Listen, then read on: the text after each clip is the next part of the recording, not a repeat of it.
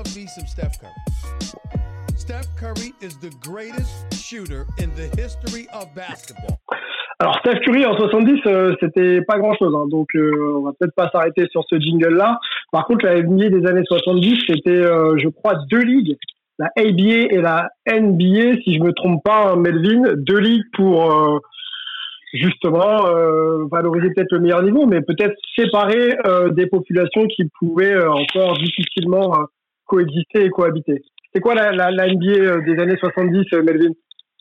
Ouais, donc comme, comme tu l'as dit, la NBA des années 70, déjà, faut pas oublier que la, NBA est une, ligue assez jeune à cette époque-là, et donc du coup, elle avait plusieurs, euh, on va dire, compétiteurs, donc d'autres ligues qui essayaient peut-être de, bah, de dépasser la NBA. Donc l'une d'entre elles, c'était la ABA, et c'est vrai qu'il y avait toujours la question de la ségrégation aux États-Unis. Donc la ABA était un peu plus plus noire, alors que la NBA est un peu plus blanche.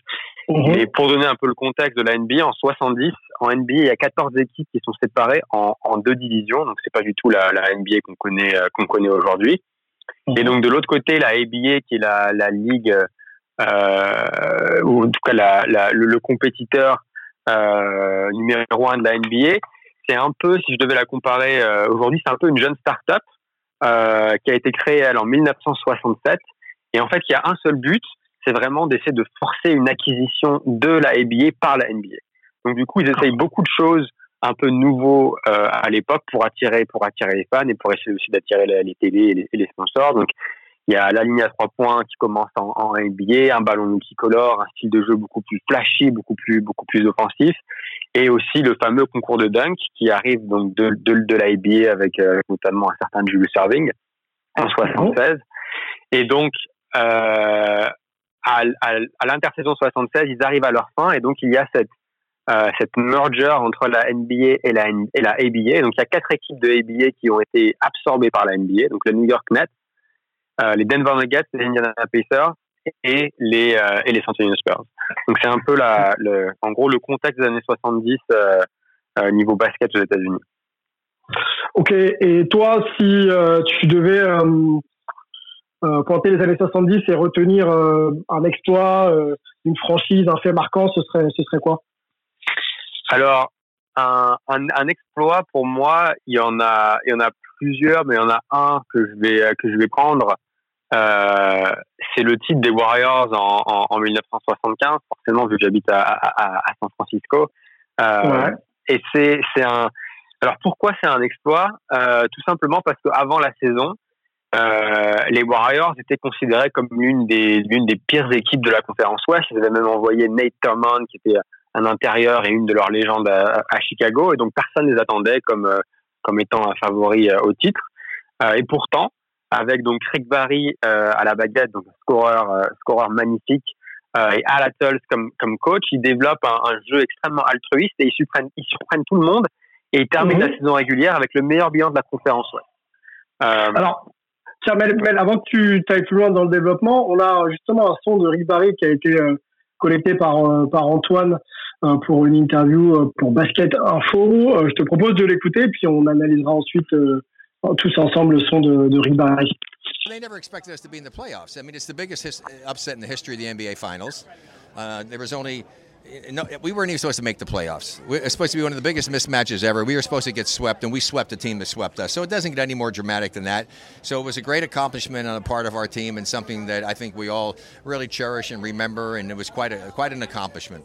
And I'm looking right now. I'm seeing my teammate Jamal Wilkes is over there, who was part of that championship. So, and he played great as a rookie. He was, he was awesome. It's like a family. I mean, you know, and, and you love the people you're with. You, you enjoyed being with them, and you experience something that very few people in life ever have an opportunity to be a part of. I mean, it's so incredibly special. So uh, I'll always be grateful. I'll always be a warrior. In fact, let me get him right here. What's we're doing? Come here, Jamal. Jamal, come here, because I'm doing something for. This is uh, my man French from. He's doing a little thing. My man, this is my guy right here, Jamal Wilkes, This Rookie is of the, the Year. this man. is the man here. This is the guy. This is the. I was just telling him how great it was to be. We were such like a family. and There's things you'll never forget, and it's just a great thing to get together and see everybody. You know. It is, and you know what? We were. I think people would look at us as overachievers. I mean, we had a lot of confidence in ourselves, but yeah, every night we had to prove ourselves. Yeah. Well, Yeah. I was telling him biggest upset still in the history of the NBA Still, Finals. yeah, I agree with still. Unbelievable. Bon, c'était c'était Rick Barry, vous l'avez reconnu aussi avec euh, Jamal Wickes qui était euh, qui était rookie of the year pardon cette année-là et euh, donc il a aussi une grosse carrière, quatre fois champion NBA, deux fois champion NCAA. Donc Rick Barry qui explique effectivement que d'avoir remporté le, le, titre en 1975, c'est un big upset. Hein. Il n'y a personne qui les attendait et finalement c'est eux qui sweep. Donc ils sont ils sont bien sûr ravis de leur performance. Mais, euh, mais pour le coup, euh, c'est un exploit complètement incroyable et lui, il est lui-même pardon, reconnaissant envers ses, ses coéquipiers, dont, dont Jamal, Jamal Wickes. Voilà, voilà pour le son de, de Rick Barry. D'ailleurs, juste pour revenir sur cet upset, l'anecdote qui est assez, euh, qui est assez, assez marrante sur ces finales 75, c'est que euh, les Warriors qui jouaient au Crown Coliseum à l'époque, que l'on connaît maintenant sous le, sous le nom, qu'on a connu sous le nom de l'Oracle Arena, mm-hmm. euh, cette salle n'était pas disponible pendant les finales. Donc du coup, c'est la seule euh, finale NBA qui a dû être jouée en un format 1-2-2-1-1. C'est-à-dire que ah. la, la, finale a commencé à Washington et ils ont ensuite joué mhm. deux matchs euh, au Cow Palace à San Francisco, donc qui était une salle que les Warriors ont trouvée pour pouvoir jouer leur match de finale. Donc la, la, finale s'est jouée dans la salle qui n'était pas la salle des Warriors.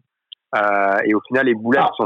ont, ont, ont, décidé de bah, d'accorder ce changement de format pour pouvoir commencer la, la finale à domicile.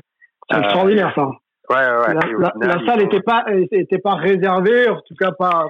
Ils n'avaient pas planifié d'être en finale NBA, quoi. En gros, ouais, c'est ça. Donc c'est pour ça quand Rick Barry dit que c'était la plus grosse upset de, de, de, de l'histoire de la NBA, de l'histoire des finales, c'est vraiment le cas parce que même la salle des Warriors et même les Warriors eux-mêmes n'avaient pas, euh, n'avaient pas euh, euh, réservé leur salle pour une potentielle finale.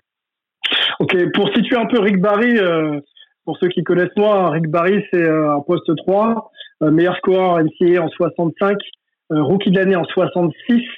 Euh, j'en passe un petit peu. Il est passé par la par la par la ABA donc du coup, il a été All First Team ABA de 69 à 72, All Second Team NBA cette fois-ci en, en 73. Euh, Qu'est-ce qu'il a d'autre? Il a bien sûr un titre donc de champion euh, NBA en 75 avec avec un titre de MVP. 64 points, 64 points, 74 euh, dans une victoire contre Portland. Voilà, donc un très très très gros scoreur poste 3 de l'époque qui pouvait euh, justement scorer sur à peu près à peu près tout le monde. Il remontait la balle, c'est un bon point forward. On en reparlera un petit peu tout à l'heure, mais c'était quelqu'un qui pouvait coast to coast finir les actions. Donc euh, joueur déjà assez moderne. Continuons, continuons, messieurs, sur euh, peut-être Rick Barry, s'il y a peut-être quelque chose à ajouter, Antoine, sur Rick Barry? Ouais, est-ce que tu aussi quand justement où il parle du côté point forward ah oui, complètement. Bah, on peut le passer de, de, dès à présent. Donc Rick Barry de nouveau euh, sur son style de jeu. So basically, I tried to get out and I ran a lot because I had Guy Rogers was my first point guard I played with, great player with the with the Warriors, and he dominated the ball. So I would get out and run the court and get easy baskets on fast breaks and basically just uh, you know play the game that way. And then the next year when Guy was gone, I was able to uh, I was able to have the ball in my hands a lot more. And, you know, a lot of times I'd rebound, and I was a pretty good rebounder. And then I would take the ball up the court. And that's where later on they started calling uh, Paul Fresh or other people point forward. Well, I used to do that. I used to do that back in the, uh, in the late, you know, early, mid, mid to late 60s when I was playing. Voilà, Rick Barry qui explique euh, la manière dont il a développé en fait, en fait ses skills, pardon, pour devenir un véritable point forward. Hein. Il était capable de dribbler des deux mains, euh, crossover, de remonter la balle. Il courait plus vite que certains arrières. Euh, il était même surnommé euh, The Miami Greyhound, donc le lévrier de Miami hein, à l'époque. Donc c'était vraiment, c'était vraiment quelqu'un qui, sur son poste, pouvait remplir vraiment beaucoup de choses. Il prenait pas mal de rebonds, entre 9 et 10. 10 rebonds par match dès ses premières saisons. Donc voilà, Rick Barry, c'était le poste 3 euh, all-around player euh, comme on les connaît, euh, comme on les connaît aujourd'hui. Ouais, et puis j'ai envie de dire quelque part, c'est marrant parce que c'est un des joueurs qu'on connaît le moins parce qu'en fait il a une réputation un petit peu sulfureuse. il a notamment quitté la, NBA alors qu'il était commençait à être au, pic de son art. Le, faut quand même savoir que Rick Barry est NBA First Team dès sa saison rookie. C'est quelque chose d'assez exceptionnel et très vite en fait il part jouer en ABA parce que euh, son beau-père euh, est coach.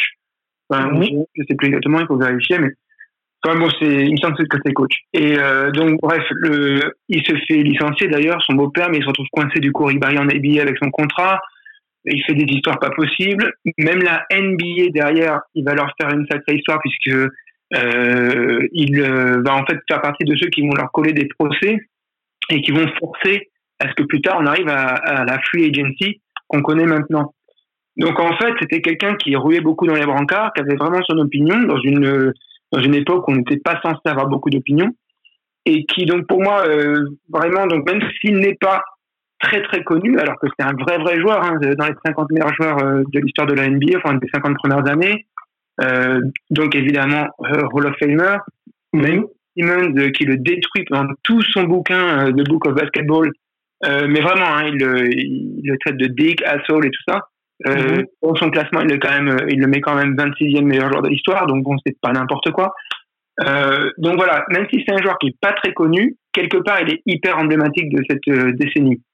Il a joué en NBA, il a joué en ABA, euh, il a le côté euh, un peu club, quoi, technique de, du fait d'être formé, de devoir jouer sur demi-terrain. Fondamentaux, oui, oui, le joueur avec des fondamentaux voilà, jouer avec les fondamentaux de, de cette NBA un petit peu old school qui existait déjà depuis les années 50 et 60, mais en même temps, il faisait déjà la transition vers, vers, les années 70, parce que lui, qui avait grandi dans la région de New York, allait jouer sur les playgrounds et nous le racontait d'ailleurs, euh, avec euh, donc les joueurs noirs qui, qui, qui avaient ce, ce, ce, style un petit peu plus euh, rapide, qui était capable de créer plus, d'improviser.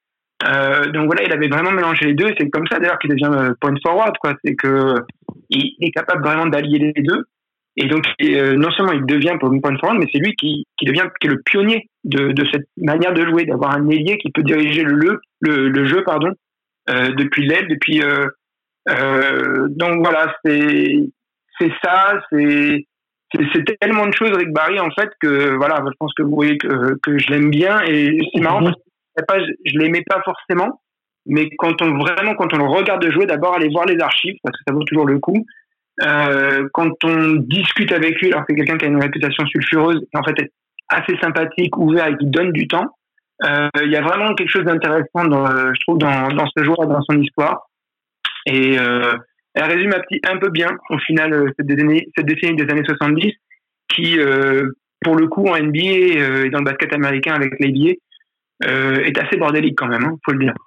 Oui, oui, oui c'est encore une ligue qui doit qui doit se construire euh, sur tous les plans au niveau de son identité. Euh, Rick Barry, on en parlera peut-être dans d'autres émissions, mais c'est vrai qu'il est assez dur avec les générations actuelles en, NBA. Il parle, il parle de la manière dont toutes les équipes jouent, hein, basé beaucoup sur la contrainte. C'est pour ça qu'il aime beaucoup les Warriors, non pas parce qu'il a joué dans l'équipe, mais parce que c'est une équipe qui se passe la balle. il dit aussi que que beaucoup de joueurs de son époque auraient pu euh, pu euh, jouer dans la, NBA actuelle. Un Will Chamberlain se serait promené sur le plan athlétique et physique. Donc voilà, il, il, il est assez critique aussi envers la NBA de NBA d'aujourd'hui. Bon, c'est quelqu'un de passionné qui, a un avis. C'est toujours intéressant de intéressant de, l'écouter. Euh, Angelo,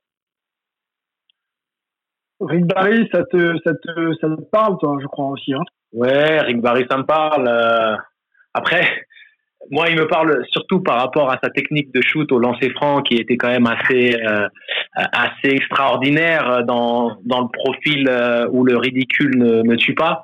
Mais mhm. par contre, ça c'est d'une efficacité absolument redoutable. Et il s'avère que son fils, qui euh, joue pour l'équipe nationale euh, des États-Unis de 3-3, qui est donc une mhm. discipline que j'affectionne particulièrement, euh, continue dans la lignée du papa et maintient cette, euh, cette technique euh, peu orthodoxe mais diablement efficace du, du, du lancer franc donc à, la, à, la, cuillère avec les deux mains sous le ballon et ce, ce petit mouvement d'horloge là. Mais ouais c'est pour ça que si tu veux c'est quelqu'un qui est toujours resté gravé dans, dans mon esprit au-delà bien sûr de ses performances au scoring et de et de ses légendes Bon, on rappelle que tu es passé par les équipes de France euh, de 3-3, hein, donc euh, d'où le rapprochement avec euh, avec la famille euh, la famille Barry. Est-ce que toi, Angelo, les années 70, ça te ça t'évoque des noms en particulier? Je sais que tout ce qui est ball ending, etc., ending, pardon, ça te parle pas mal.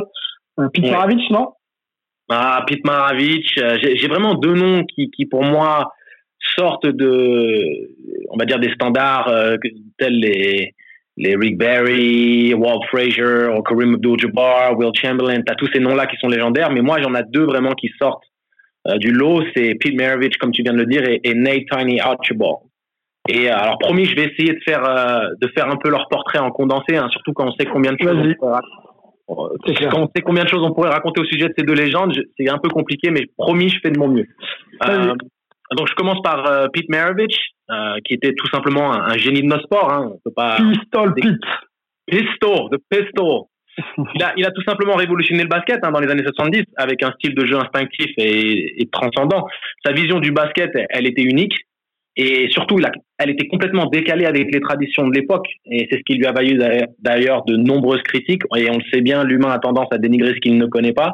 Donc, mhm. euh, Pete Maravich, il naît du futur. Et, il était bien au-delà des années 70. Et il est même l'essence de la créativité technique dans le basket moderne qu'on retrouve aujourd'hui. Euh, des dribbles dans le dos à pleine vitesse, des passes aveugles lumineuses, euh, c'est des, passes insoupçonnées euh, qu'on pouvait même pas imaginer. Il a déstandardisé un peu le basket qui était plus linéaire et, moins mhm. stimulant. Donc on connaît la légende du Showtime avec Magic Johnson. Et pour vous situer un petit peu qui était Pete Maravich, Magic finira par dire aux enfants de Pistol Pete après le décès de ce dernier que c'était leur père le vrai Showtime. Imagine un peu. Euh, au-delà de ça, ces records universitaires, ils seront jamais égalés de mon vivant. On parle d'une moyenne par match de 44,2 points et pas une seule saison en dessous des 43 points en trois années universitaires. C'est juste quand on sait que ouais, quand on sait qu'on joue en 40 minutes, hein, on y, et surtout et surtout avant l'instauration de la ligne à trois points. Donc c'est là c'est là où tu te rends compte 44 points sans shooter à trois points. Et euh, mais surtout et c'est ça qui, qui je pense sort en plus du du profil simple de son, de son talent, c'est que plus tard que j'ai réalisé que, que c'était euh, un, un, homme qui avait aussi repoussé les limites du conformisme social. Car en high school, au lycée Daniel, il jouait dans un temps où la ségrégation sociale se retrouvait même au niveau sportif. Euh, son père, Press Maravich, et donc Pete avec son style de jeu et ses fréquentations un peu entre guillemets colorées hors des parquets, euh, surtout vis-à-vis -vis du contexte social aux States à l'époque, ils sont à l'origine du premier match entre une équipe de blancs et une équipe de noirs dans l'histoire du lycée Daniel. Et je pense que c'est ce type de détail qui, pour moi, rajoute à sa légende. Et, euh, et euh, anecdote un petit peu folle, en 74, lors d'une interview donnée sous la tunique des Atlanta Hawks, il fera une déclaration d'une valeur insoupçonnable à ce moment-là. Il dit Je ne veux pas jouer 10 ans en NBA, en NBA puis mourir d'une crise cardiaque à 40 ans. Je resitue la chose. Il met fin à sa carrière en 80, 10 ans après ses débuts NBA. Il est intronisé au Hall of Fame en 87. En, janvier 88, lors d'une petite après-midi avec des amis, il fait un petit pick-up game et il s'effondre quelques minutes plus tard, succombant de quoi? Une crise cardiaque. Il avait quel âge? 40 ans. C'est assez glacial quand même comme truc. Donc, euh, pour finir, je dirais que Pete il nous a laissé un goût d'inachevé, euh, mais il nous laisse tout de même des, images euh, somptueuses de son talent phénoménal. Euh, Hall of Famer, 5 fois All-Star, 4 fois All-NBA. Mm Et chose particulièrement unique, son maillot a été retiré par trois franchises mais euh, pas de titre de MVP, une seule fois de la ligue, ce qui est un petit peu un paradoxe quand. Tu peux rappeler les franchises, s'il te plaît, euh, si tu les as, les franchises? Euh, ouais, c'était les, c'est les Utah Jazz, les New Orleans Pelicans et les euh, New Orleans Hornets. Donc les Hornets, euh, donc les, les de, si je me trompe pas, Mel, dis-moi si je me trompe. C'est lesquels ça n'existait pas à l'époque, mais je pense. Non, que non, dis-moi, dis-moi, dis-moi. oui, bah c'est la franchise d'aujourd'hui, mais c'était les, ah. les New Orleans euh, c'est le jazz, New York Jazz. Le, le, et comme après ils sont partis à Utah, Utah a retiré également son maillot et les Atlanta. Il y a les Celtics. Pardon? Tu as les Celtics aussi. Les Celtics ont retiré son maillot? Ouais. Ah, attends, ouais. voilà. Attends, pardon, pardon. Non, non, ils l'ont pas retiré. Non, attends, parce que là, j'allais dire, c'est après 4. J'allais trop vite. c'est ma faute. Non, pas de souci. Bon, en tout cas, euh, joueur, joueur, de, joueur de légende parti trop tôt. Voilà, joueur de légende, parti trop tôt, surtout euh, un peu underachiever, underachiever, un personnage incompris parce que c'était un, un perfectionniste euh, presque maladif et il était très très incompris surtout pour l'époque euh, mais quand on pense à quand on voit les highlights et quand on, on, voit un peu les performances euh, statistiques et le, et le flair dans son jeu c'est quand même une des plus grandes légendes de notre jeu bien entendu membre des 50 meilleurs joueurs de l'histoire et je vais mhm. donc parler transition d'un Merci. des 50 meilleurs joueurs de l'histoire Nate Archibald qui est un de mes chouchous mais c'est surtout le, le godfather euh, des, des meneurs modernes qu'on affectionne de nos jours. Il était surnommé Tiny à cause de sa petite taille. Il, est, il faisait 1m83, je crois. Vous me corrigerez si je me suis trompé. Et euh, il était drafté en 70 par les Royals de Cincinnati et il a joué sous les ordres d'une autre légende de la NBA à son poste, nul autre que Bob Cousy. Et euh, malgré sa petite taille, il est le seul joueur à ce jour à avoir accompli la performance d'être meilleur marqueur et meilleur passeur la même saison. Personne n'a jamais réussi cette performance, même si Harden et, Westbrook euh, n'en sont pas passés très loin. Mhm. Euh, personne n'a réussi à faire ça et on parle de moyenne de, de 34 points et 11 passes. En sachant déjà l'émergence de certains scoreurs de son époque dans les années 70, c'est quand même assez phénoménal. Est-ce qu'il ressemble justement à un joueur euh, qu'on pourrait identifier aujourd'hui dans le style? Bah tu vois, Euh, si tu veux, euh, avant qu'il se blesse, Isaiah Thomas au, au, Celtics, parce que c'est un profil, tu sais, de joueur gaucher, par petit, voilà, tu vois, mmh. petit, particulièrement fort en percussion, très fort dans le dribble, euh, utilisation du pick and roll, vitesse d'exécution, des des des, des passes clairvoyantes. Donc, euh, mais je parle vraiment de prime time Isaiah Thomas à l'époque où il a emmené les, les Celtics. Euh, euh oui, oui, en finale de conf. Voilà. Donc c'est c'est vraiment dans ce profil-là parce que il n'y a pas vraiment d'autres joueurs gauchers qui qui mériteraient d'être comparés par rapport aux meneurs modernes.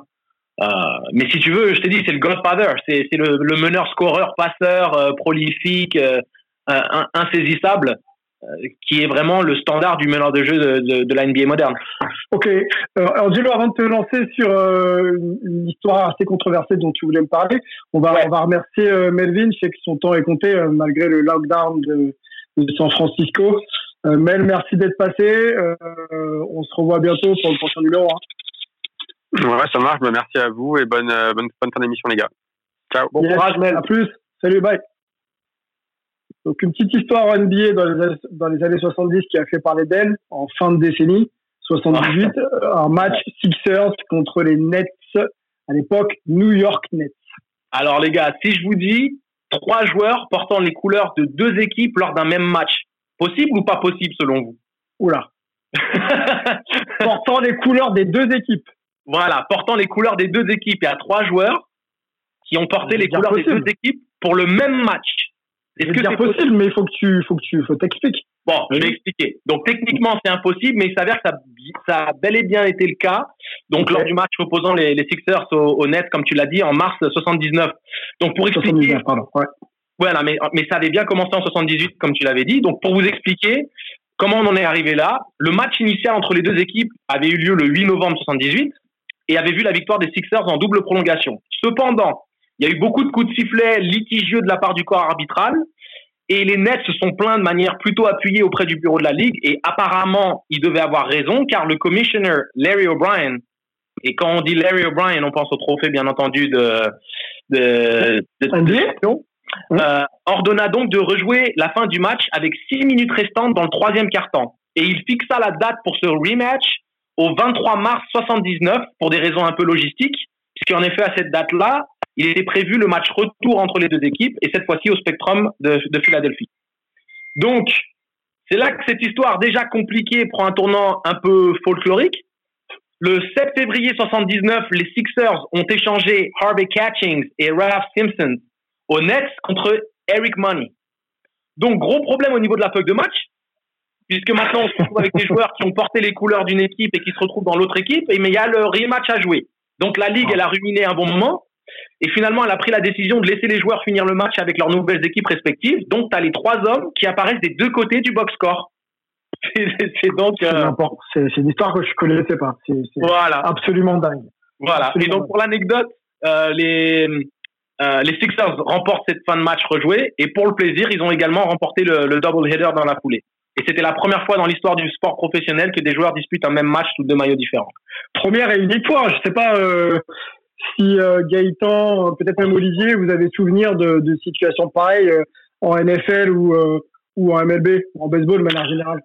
En MLB, il y a Joël Youngblood qui en 82, alors pas dans le même match, mais en gros a frappé un coup sûr pour deux équipes différentes dans deux villes différentes le même jour. C'est-à-dire que plutôt dans la journée, il a joué pour une équipe, je sais plus laquelle, il a joué notamment au Mets, aux Expos, et euh, il a frappé et donc il est ensuite euh, tradé à une autre équipe dans la journée et le soir il va refrapper un coup sûr euh, pour pour une autre équipe. Après, bah, effectivement, c'est le même problème qu'en NBA, c'est que normalement, on a un line-up de départ et on peut pas le bouger pendant le match. Ok, Olivier, peut-être, euh, alors NFL, c'est peut-être. Euh, ça me rappelle un peu l'histoire de, de Dion Sanders qui avait, euh, avait réussi à jouer un match de, de baseball et un match de, de, football américain le, même jour, à l'époque où il était à la fois pro MLB et, NFL. Ok, Charles, une situation similaire? J'en ai pas en tête. non, j'en ai pas en tête, désolé. Kobe Bean Bryant. Tellement de souvenirs avec ce joueur incroyable. Le match à 80 points, bien sûr. Celui à 60, le dernier match de sa carrière. Les 5 titres NBA avec les Lakers. Mais moi, j'ai envie de retenir cette finale olympique à Pékin en 2008.